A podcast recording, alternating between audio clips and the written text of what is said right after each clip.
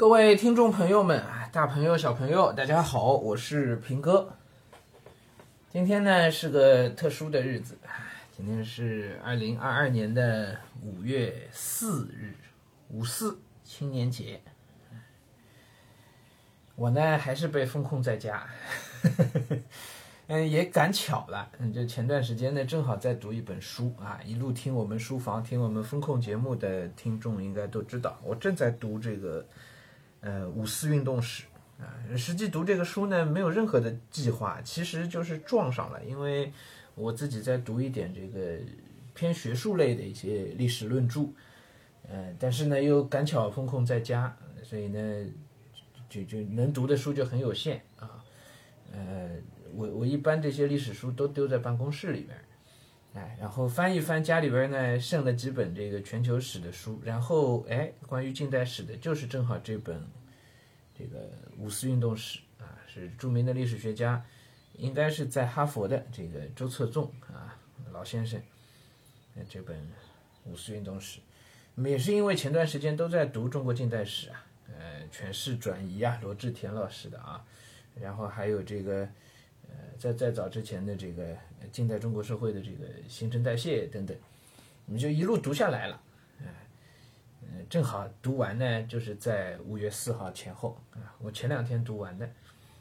嗯，其实这书读的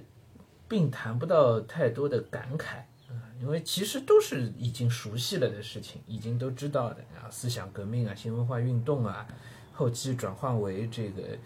呃，政治运动啊，等等的，对吧？各种思潮在里边的纷繁复杂的一些变化，各种各样人物风起云涌，嗯，应该是我们作为近代就现代中国人，应该是比较熟悉的啊。我们所接受的政治话语体系当中，也对五四运动有非常，哎，不敢说多准确吧，至少也是很完整的一套论述的话语体系啊。嗯，但是熟悉之余啊，我觉得。在今天这样一个还挺特殊的日子里，我还是想把周策纵老先生这本书呢，嗯，拿出来稍微再读一点给大家，嗯嗯，我我不想再多做什么评价，嗯，因为好的历史著作它本身就是以一个足够客观的态度去看待历史事件，然后去形成一些历史的判断的。OK，所以再多说什么呢，都显得有点画蛇添足，有点狗尾续貂，哎，所以我就不多说什么了，好吧？也算是应个景啊，正好今天五四啊，就来读读这个五四运动史。那这本书呢，学界对它的评价是非常非常高的，非常高的。它是复旦大学历史系的这个近代史的呃必读书之一。哎，必读书就是呃历史系的学生啊，就上课必须要用也必须要读的一本书啊，呃，资料呢非常的详实。这本书应该从头到尾是我看一下啊，是多少页？三百六十八页。然后呢，后面的这个附录加注释就有一百页，附录加注释有一百页啊，前面正文才三百六十八页，所以整本书是四百六十四页，是吧？然后那个注释当中的开列的书目已经多到，多到多到我看着他都觉得很绝望，就觉得读不下来。那第一章导言所引述的书目就有二十七本左右，第二章引述的书目大概是有，我天呐，九十八本，九十八本，然后第三章有。哇，这翻都翻不到，翻都翻不完，九十三本，基本都是这个量，所以整个一本书十四章下来，引用的书少说上千本，哎，少说上上千，我说上千本呢，一定是说少了，你小两千本的书在在这里边啊，很惊人是吧？很惊人啊！那这个就是好的历史著作啊。好了，别的不多说什么啊，我们应个景，我稍稍来读读书。呃，我读的是繁体版、繁体再版自序，啊，是一一本，这是是一篇这个序言。这本序呢是写在我看是写在一九九五年九月二日，在威斯康星州，嗯，一个陌生地，九月二日夜深所写的啊。明报出版社打算将着作着著五四运动史再版。一本初稿写成于四十一年以前，出版也已三十五年的书，居然还能再版，当然莫怪作者颇有侥幸之感。四十一年，那这个书其实是写在呃五十年代的啊，写在五十年代五四年的时候写的一本书啊。呃，周策宗自己，我说的老先生啊，他只比毛泽东小了十几岁的样子啊。呃，他在湖南长沙读书的时候，他读的学校正好就是。呃，湘潭师范吧，应该就是那个毛泽东之前读书的那个学校，因为比毛泽东晚十五年入学嘛，所以他其实是呃五四时代的同路人了，哎，他是亲身经历过那个五四的，亲身经历过的。其实关于五四，我我其实真的有蛮多话说的啊，但是我觉得也不太合适，呃，相对公开的场合啊，免费节目里就这么直接直接说。呃，我曾经给一位老先生王元化先生读书，读了好多年啊。呃，王先生呢也是当年南方学术泰斗，啊，呃，他自己在 早先的一些文章里自称是叫五四之子，五四之子，就他是五四那一代成长起来的人，对，呃，但是就这样一个五四之子，在后来经过了胡风案啊等等，经过了很多事情之后呢，呃，他一方面做了上海市委宣传部部长。一直这个官一直做到一九八五年，呃，但另一方面，他也一直在努力的去反思五四，反思五四。他那个反思，其实你说的客气叫反思，说的不好听的，其实就是在嗯批评，哎，或者是从另外一个角度去看待五四，啊，形成一些反面的意见。哎，当然，他这个不是针对五四，而是借由五四针对自己的一个，呃，思想的演进吧，应该是这么来讲啊。呃，我在给王老读书的过程当中啊，那期间啊，呃，我们读了这个约翰克里斯多夫整本啊，读完，然后读了史华茨很多的，史华茨是著名的这个呃这个研究中国的学者了，对吧？汉学家了，读了很多史华茨的文章。啊，当时我还在王老家亲眼见到了林玉生先生，也是学界泰斗啊，来。王老呢，在跟我交流的过程当中呢，我能明显的感觉到他一直在反思五四。那后来写过好几本书，有对五四的反思，有对这种反思的进一步的反思，对，有有很多。所以五四是一个，呃，真的很难说清楚的一件事情啊。我们现在看到的仅仅是一个。偏重于意识形态的、偏重于政治的一个官方论述，呃，如果把它当成一个思想史的事件来看待的话，太复杂了，啊，太复杂了。好，来，我们我们还是继续读书啊。回忆本书英文出版之前，我在哈佛大学的同事和好友杨连生教授见我不断修改，催我赶快出版。杨连生，呃，也是学界泰斗。杨连生是余英时的老师。著名历史学家余英时的老师啊，所以我赶快出版。他说：“我们现在著书，只求五十年内还能站得住，就了不起了。”这个观点跟我给大家推荐书的那个原理是一模一样的，记得吧？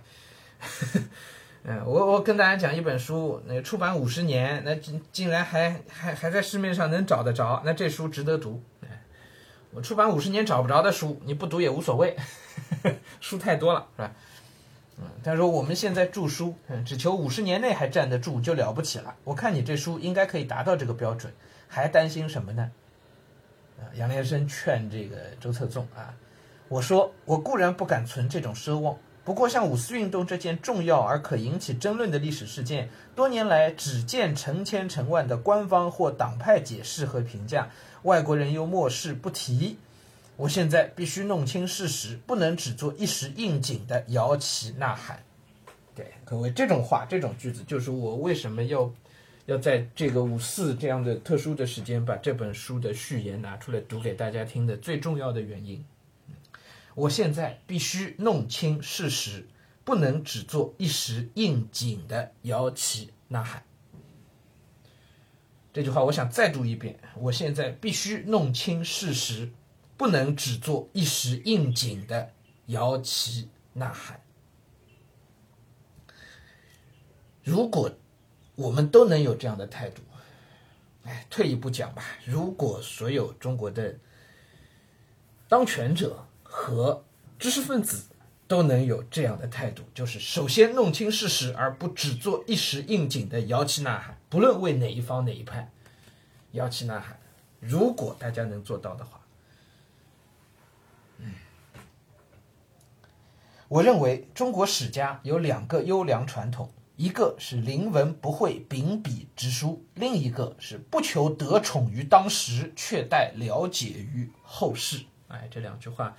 说到我心坎里去了啊！我曾经不止一次在给同学的节目当中讲到过这个中国。这个历史学家早年的不叫历史学家了，就早年的史家，临文不讳秉笔直书，我们不止一次提到过董狐，对吧？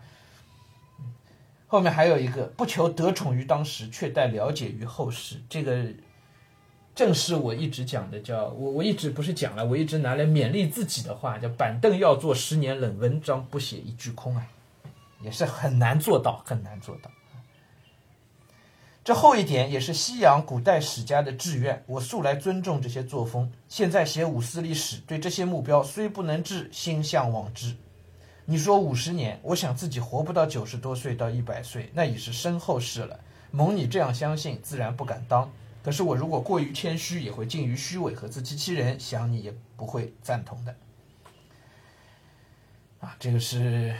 周策纵对杨连生的回答啊。接着。他开始解释那两条两个优良传统：临文不讳秉笔直书和不求得宠于当时，却待了解于后世。他开始引经据典的解释了。我当时所举秉笔直书的例子是众所周知的，春秋时代晋国太史董狐的事。鲁宣公二年，晋国赵盾的堂弟赵川杀死了晋灵公，太史董狐便写道：“赵盾弑其君。”这个“弑”字啊，就是，呃。子杀父啊，君啊，就臣杀君，这个都叫弑啊，是带有道德判断的一个词啊，就不道德的啊，违反伦常的杀叫弑弑其君，并且把这句记录在朝廷公开宣布。虽然赵盾否认，但他那时是正卿，晋国的军政大权都掌握在他手里。事后他就派赵川将灵公的叔父接回国继位为成功，可见董狐记录的正合于史实的实质。不过，灵公本来无道，赵盾究竟还是个很好的军政领导，他并未禁止这一记录，也没有加害太史，所以后来同孔子说：“董狐古之良史也，书法不应。”赵宣子就赵盾啊，古之良大夫也，违法违法受恶。这件事可能在当时影响不小。六十年后，鲁襄公二十五年，齐国的大夫崔叔杀死了齐庄公，齐太史也直书崔叔弑齐君，结果来了。崔叔便杀了这太史，可是太史的弟弟赵燕这么写，崔叔便杀了弟弟，啊，不是叔柱啊，崔柱便杀了弟弟。另一个弟弟又这样写，崔杼又杀了他。但第三个弟弟还这样写，崔杼只得作罢了。有位南史士听说太史都被杀光了，就带着竹简到京城去，还要照样记载。后来听说已有人写了，这才回去。这件事从齐太史的措辞来看，仿佛是在显然是在仿照董狐的笔法，但整个事情却更壮烈、更可歌可泣。所以文天祥在狱中写的“天地有正气”，首先便拿“在齐太史简，在晋董狐笔”来举例子。好，嗯，继续啊，中间稍微跳过一段。我当时注重这点，是深痛于当代某些中国史家。逢迎上意，为党派去歪曲历史，对五四尤其如此，所以才有这番议论。至于第二点，不求取悦于呃不求取悦当世而期待将来，这种看法可能首先见于《春秋公羊传》鲁哀公十四年解释孔子为何作《春秋》，撰文说。治春秋之意，以嗣后圣，以君子之为，亦有乐乎此也。司马迁大约非常欣赏这个推测，所以在《史记·太史公自序》里就提出，他做《史记》也是要藏之名山，富在京师，祀后世圣人君子。在《报任安书》里也谈到，要藏之名山，传之其人，通义大都。名山是神话传说古帝王藏书之所，这也就是说，要把原稿藏在大图书馆里。把副本放在首都，让后世知音广泛阅览。啊，中间跳过一段啊。这段话也可能只是司马迁的臆测或根据传闻推断，不过却说得很恰当，至少代表他自己写历史的立场，既要有独立思考、独立判断，也要自己负责任，让后世读者评判。当时我写历史的态度，不但受了这些中国古代史家的影响，也受了西洋古代和现代史观的启发。就上面第二点说，我很佩服希腊史家修昔底德。他在所著《伯罗奔尼撒战争史》里写道：“由于我这部历史没有罗曼史的因素，他也许会减少一些兴趣，有没有那个浪漫主义的写法啊，就他不够那么吸引人啦，因为他没有太多的描写，想象的东西都没有啊，所以没有罗曼史的因素，他也许会减少一些兴趣。然而，如果有人想要对过去有准确的认识，以便解释将来可能发生的类似事件，而认为我这书有用处，我就很满意了。”我写这书不是为了讨好目前的大众，是要有永久的价值。修昔底德的《伯罗奔尼撒战争史》啊，《伯罗奔尼撒战争》这本书也是我大学时候就读的，也是我当时上的哪一门课忘了，哪一门课的这个必读书。当然，这是个非常不容易达到的目标，但即使我能力不够，显然达不到这目标，难道就不该取法乎上吗？在另一方面，我采纳了多元历史观，在我的出版自序里早已说明这一部分是受到罗素的影响。我再念一遍重要的话啊！我写这书不是为了讨好目前的大众，是要有永久的价值。还有一点启发我对史学看法的是《春秋公羊传》在书前和书末都说过的三句话：所见一词，所闻一词，所传闻一词。一词，词是词汇的词，义是那个大同小异的义。这话什么意思呢？是说看到的，就同一个事情，看到的人不同，大家说法就不同。所闻一词，你听到的也是完全不同的说法。所传闻，听别人讲的，那更加都是完全不一样的说法。其实是说同一个历史事件，但是你从不同的角度去看，你能看到的东西，你你理解到的东西，哪怕在事实层面，都可能是完全不同的。这也是历史上很很吊历，就关于历史的叙述很很吊诡的地方。历史是一回事儿，历史叙述是另外一回事儿。哎，我觉得这几句最精彩的史观一直没有得到很好的解释啊。呃，依我的看法，这短短的三句话至少指出了对历史的两个敏锐观察：一是把亲自所见的、所闻的和间接所传闻的要区分开，这样就可大致判断直接见到的比较可信且可知其详。另一个是指出，无论所见、所闻或所传闻的报道起来，都不会完全相同，都将各有一词。就同一个事情，但角度一旦不同，立场一旦不同，经由不同的人讲出来，语言表达不同，那都会造成完全不同啊，各有一词。这两点都可算是对历史记载最敏锐的观察，却没有受到注意，至少我未见到是受到应有的注意。尤其是能指出所见一词，真不容易，何况是两千多年以前呢？这几句话对我写五四历史最为合适。我当时觉得，就五四情形来说，不但个人说法不同，往往亲历者自己说的也前后不一致，间接传闻者更不消说了。同一个事情的亲历者，大家对这个事情的看法、观感完全不一样，就各说各的，鸡同鸭讲。不仅如此，连一个人对这同一个事件的看法。之前和之后的说法都都都可能前后矛盾，但太多了。这个里面，胡适对于五四运动的描述前后是矛盾的，就他最早的看法和后期的看法就是完全不同的。孙中山 也是不一样的，都夹杂着个人的利益、看法、观念、阅读背景等等等等的东西在里面，所以就变成他他是一锅粥。我们现在所接受到的五四是一个完全被简化过的一个五四运动。但即便如此，我们仍够仍旧能够感觉到它它它乱成那个样子。呃，如果真真实的去去还原出来的话，包括陈独秀，包括陈独秀，他他自己的思想也在里面进步。说起来，陈独秀呢，真是五四运动，如果一定要讲的话，五四新文化的旗手了，就《新青年》最早的编辑了，是吧？整个五四运动可能就是发端在这个地方的，思想上的发端可能就在这里。但是陈独秀自己对这个事情的看法，前后都都可能有不一致的东西。因为在这个过渡时代的人们，思想、感情和行为，尤其是政治党派立场和人生观变动的格外快速和突兀，连他们自己也始料未及。啊，五四之前的呃，五四之前其实都都没有这个共共产主义学说到到中国来，都都没有。是五四经过了这个解放之后，然后二一年这个一九年五四二一年这个共产党成立嘛，然后陈独秀后期变成了一个马克思主义者嘛，啊，所以陈独秀自己前后的观点，他就是是是有是有不说矛盾吧，就明显是有不一样的地方的。